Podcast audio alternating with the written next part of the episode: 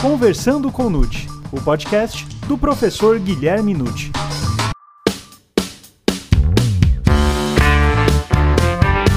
Olá, sejam muito bem-vindos a mais um episódio do Conversando com Nute. Você sabe em que momento se começa a computar a prescrição? O que representa a prescrição intercorrente? E qual a diferença entre suspender e interromper a prescrição? Meu nome é Gustavo Rodrigues e essas e outras questões serão respondidas agora, pois está começando o Conversando com Nute, o podcast do professor Guilherme Nucci.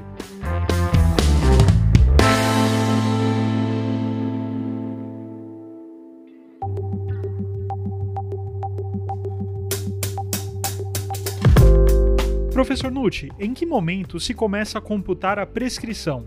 Nessa segunda parte, em que vamos comentar a prescrição em outros aspectos, vamos começar a analisar qual é o momento em que ela tem início. Logicamente, a gente vai começar a calcular a prescrição da pretensão punitiva estatal, assim que o crime é cometido. Então, seguimos os parâmetros colocados pelo artigo 111 do Código Penal. Começa a computar ou começa a correr a prescrição, inciso número 1, um, do dia em que o crime se consumou. Aí eu, eu lhes digo, é a imensa maioria dos casos. Há uma questão interessante. Às vezes, não se sabe exatamente quando o crime se consumou. Data e hora, não se sabe.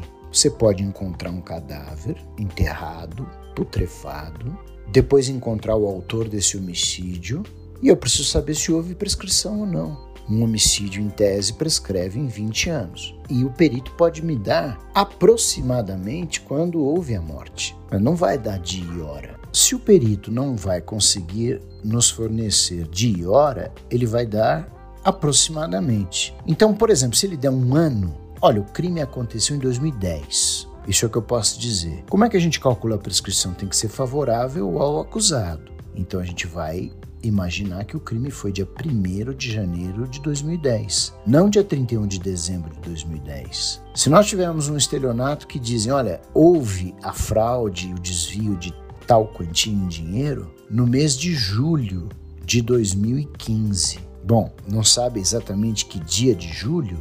Então é dia 1 de julho de 2015.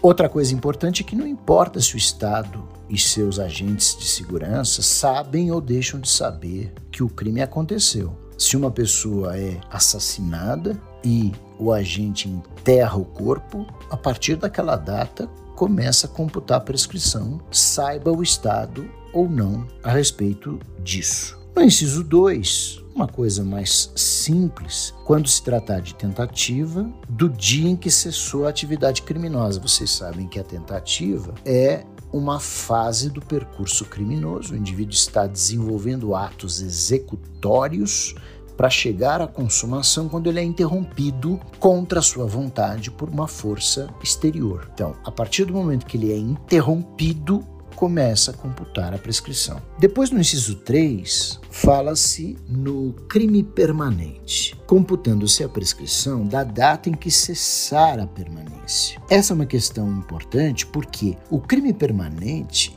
ele se consuma em determinado momento, vamos ver o exemplo eterno, exemplo tradicional, exemplo do sequestro, quando o agente sequestra a vítima colocando-a presa em cativeiro. Dia 10 de abril de 2009, ele fez isso. Está consumado o crime de sequestro a partir do momento que a vítima perdeu a liberdade. Mas enquanto a vítima estiver presa, por ser um crime permanente, está se consumando o delito de sequestro, porque a liberdade dela continua a ser violada. Cada dia de prisão da vítima, o crime está em plena consumação. Então o legislador foi muito apropriado para prever uma forma de cálculo de prescrição diferenciada. Então não começamos a computar a prescrição quando a vítima foi presa. Começamos a computar a prescrição quando acabou a permanência, porque aí acabou a consumação. Então, 10 anos depois, em 2019, ela foi solta.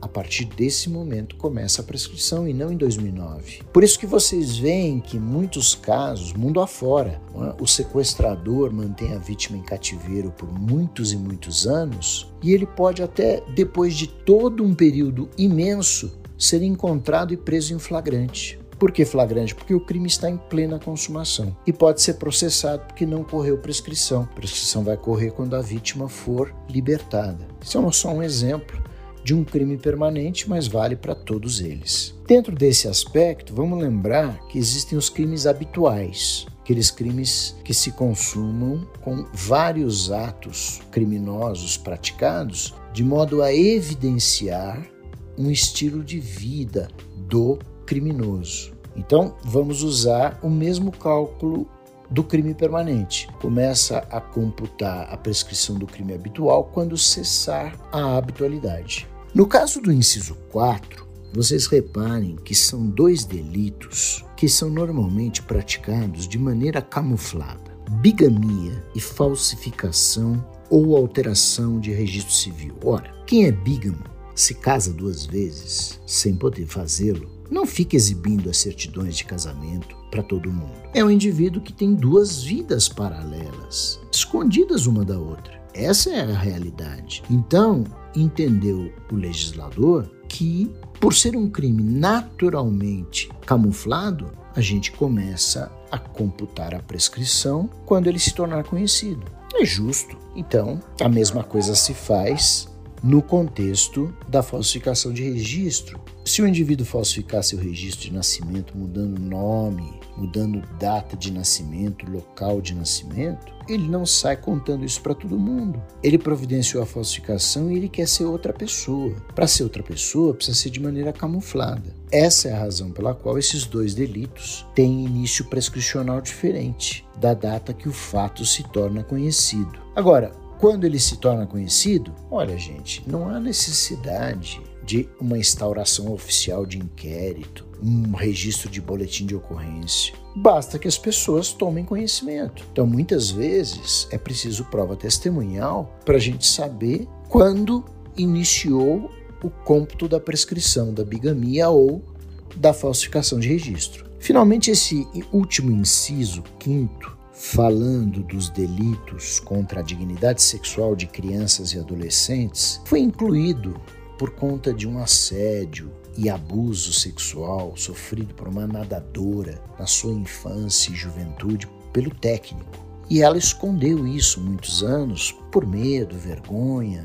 É, é, muito comum isso nas vítimas de abuso sexual. Então, o legislador tomou a medida de dizer que nesses crimes contra a dignidade sexual de crianças e adolescentes, a prescrição começa a computar da data em que a vítima completa 18 anos, porque ela é adulta, ela pode denunciar sem nenhuma necessidade até de contar aos pais, ela vai direto na polícia. Agora, logicamente, com muita razão, não se usa essa data se antes disso, já foi denunciado o crime e já teve ação penal. Aí nós vamos respeitar o prazo prescricional comum. A prescrição executória, por sua vez, começa a computar nos termos do artigo 112. Primeiro, fala-se do dia em que transitar em julgado a sentença condenatória para a acusação.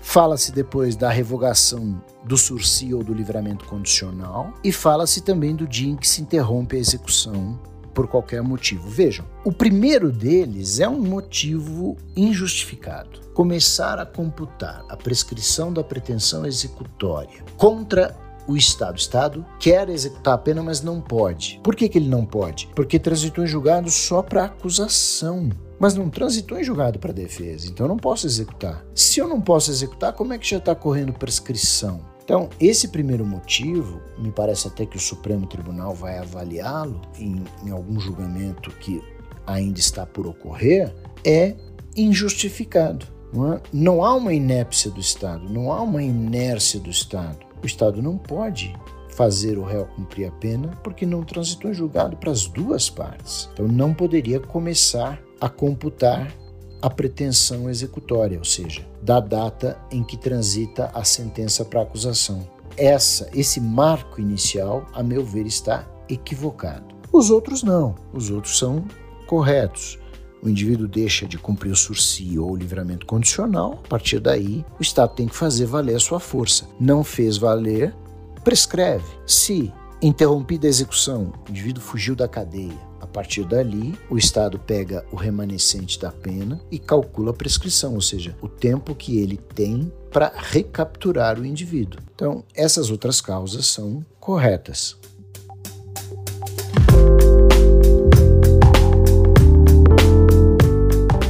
E professor, o que significa prescrição retroativa? Prescrição retroativa, meus amigos, é uma prescrição da pretensão punitiva com base na pena aplicada, portanto, pena concreta, sem recurso da acusação ou quando a acusação recorre, mas não tem provimento, levando-se em conta prazo anterior à própria sentença. Então, na verdade, conta para trás. É isso que se faz. Então, você chega lá na sentença, o juiz dá uma pena de um ano e meio. Por exemplo, naquele furto, não é simples. A gente tinha um prazo prescricional de quatro anos, né, que era o máximo da pena. Jogava na tabela, dava oito anos. Mas chegando ali na sentença, o juiz deu um ano e meio e a acusação não recorreu. Então é justo que a gente dê uma olhada para trás se entre a data da sentença condenatória, agora com uma pena concreta de um ano e meio, ao recebimento da denúncia, passou um período superior a quatro anos, não um período superior a oito, né? porque agora nós temos uma pena concreta. Então a, a retroativa conta para trás. Chegando na sentença, fixando uma pena concreta, que não tem recurso da acusação, nós visualizamos se entre a sentença e o recebimento da peça acusatória consumou-se um prazo prescricional. Quero até lembrar vocês, muitos nem sabem disso, que em 2010 houve uma alteração da lei, porque antes de 2010, essa prescrição retroativa também era possível da data do recebimento da denúncia até a data do fato. Você voltava até a data do cometimento do crime. Isto foi eliminado. Então hoje a gente só volta no tempo para verificar a prescrição de novo da sentença condenatória ao recebimento da denúncia.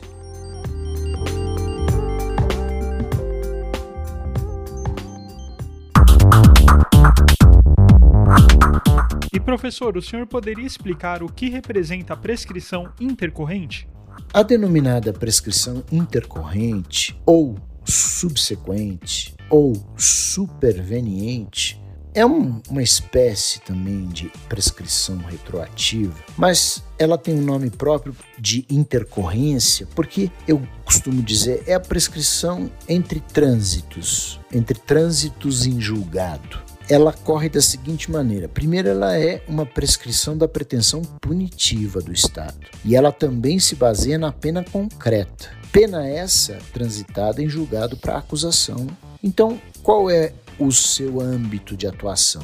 A gente pensa assim: o juiz deu uma pena de um ano e meio, por exemplo, o Ministério Público não recorreu, mas a defesa recorreu. Então, um ano e meio jogado na tabela dá quatro anos, o tribunal tem quatro anos para proferir o acórdão. Se passar esse tempo, ocorre a prescrição intercorrente entre a concretização da pena com o trânsito em julgado para acusação e o trânsito em julgado para defesa que ainda não tinha acontecido. Pode ser que o acórdão seja dado e ingressem recursos especial e extraordinário, então ainda não transitou para defesa. Continuamos a analisar a prescrição intercorrente, o tempo que vai levar para o tribunal em Brasília julgar o caso, transitando definitivamente para a defesa. Agora, vamos lembrar que hoje, depois do chamado pacote anticrime, 2019, nós tivemos uma nova causa de suspensão da prescrição.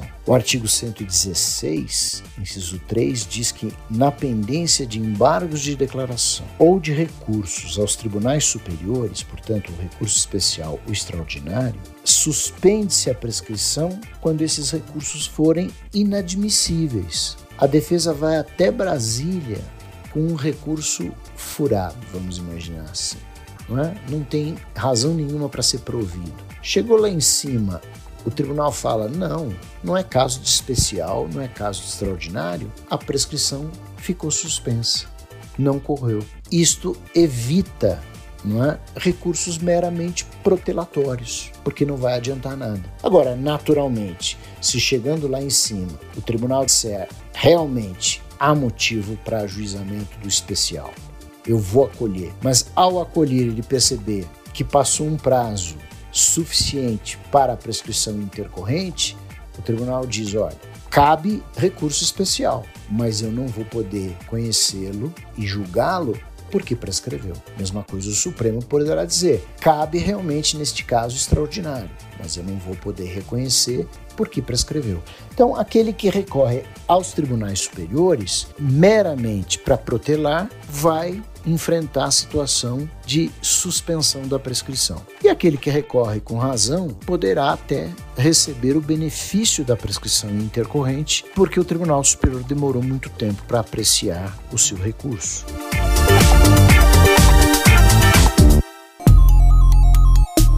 E professor Nutti, como se dá a prescrição da pena de multa? A pena de multa tem um cálculo especial mencionado ali no artigo 114. Vocês vão observar que quando ela for sozinha, combinada no tipo penal, ou ela for aplicada só a multa, ela prescreve em dois anos. E a meu ver, esse deveria ser sempre o prazo da prescrição da multa. Mas houve uma reforma e o legislador resolveu colocar no inciso 2 do artigo 114 que quando a pena de multa for cumulada com a privativa de liberdade, seja no tipo abstrato, seja na sentença concretamente fixada, ela respeita o prazo da pena privativa de liberdade. O que me parece uma situação ilógica. Imagine você ter uma pena de 10 anos e depois ter uma multa de 500 reais. Por que, que esses 500 reais vão demorar anos e anos para prescrever só porque vão acompanhar a prescrição dos 10 anos, eu não vejo sentido nisso. Acredito sinceramente que o Estado deveria ser penalizado por não cobrar a multa né, em dois anos. Esse é o prazo razoável, não há necessidade de um prazo maior que esse.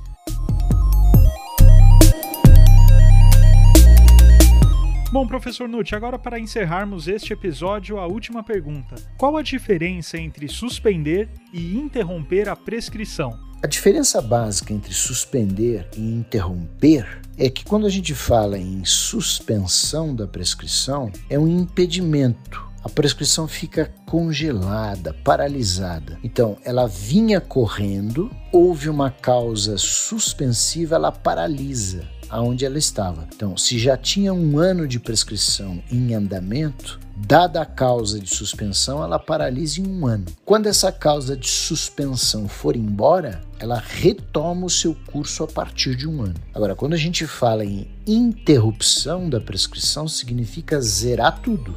Fazia um ano que ela vinha correndo. Acontece uma causa interruptiva, zera tudo, começa de novo. As causas impeditivas estão no artigo 116. As causas interruptivas estão no artigo 117. E eu vou comentar a principal causa de interrupção.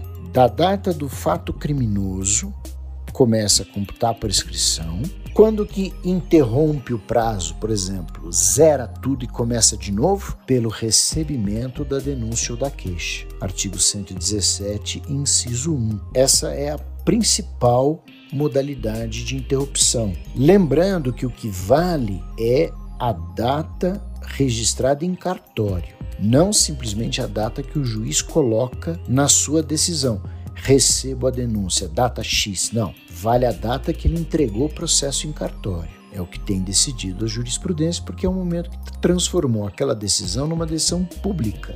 E lembrando sempre que, se for anulado o recebimento da denúncia ou da queixa, aí a prescrição não interrompe, porque ele foi anulado. Né? E por outro lado, se a denúncia for rejeitada em primeiro grau pelo magistrado e recebida pelo tribunal em grau de recurso, interrompe lá na frente, quando o tribunal recebe. E um outro aspecto relevante é o que a gente faz com uma denúncia recebida por juiz incompetente? Tem-se decidido que, se for uma incompetência relativa, relativa é territorial, vale a interrupção. Mas se for uma incompetência absoluta, em razão da matéria ou da prerrogativa de função, aí não vale para interromper a prescrição. Depois nós temos no 117 o advento da pronúncia nos crimes de júri, a decisão confirmatória da pronúncia no tribunal também só no júri e a publicação de uma sentença ou de um acórdão condenatório recorrível. Então, a gente falou da data do fato começa a prescrição e ela interrompe com o recebimento da denúncia. Zerou, começa de novo. Quando ela vai ser interrompida novamente, quando o juiz der uma sentença condenatória, zera novamente. E aí vai computar até chegar no tribunal. Hoje, o Supremo Tribunal Federal entende que qualquer acórdão que confirme essa decisão ou que condene pela primeira vez, não importa, ambos possuem a carga suficiente para interromper de novo a prescrição.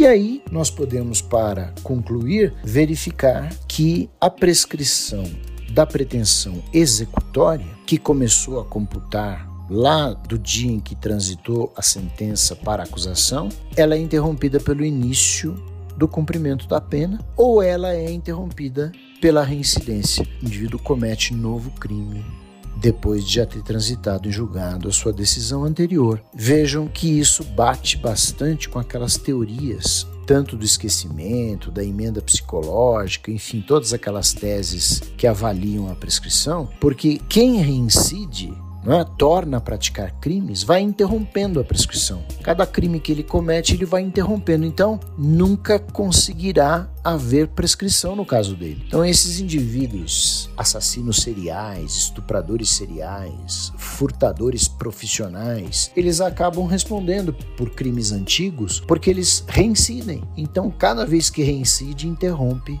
a prescrição. Então, essa é a ideia geral que eu queria passar a vocês sobre prescrição, que é um assunto bastante interessante, complexo por causa das normas, mas que com o passar do tempo ele vai ficando é, automático, você vai aprendendo a lidar com a prescrição de uma maneira mais fácil.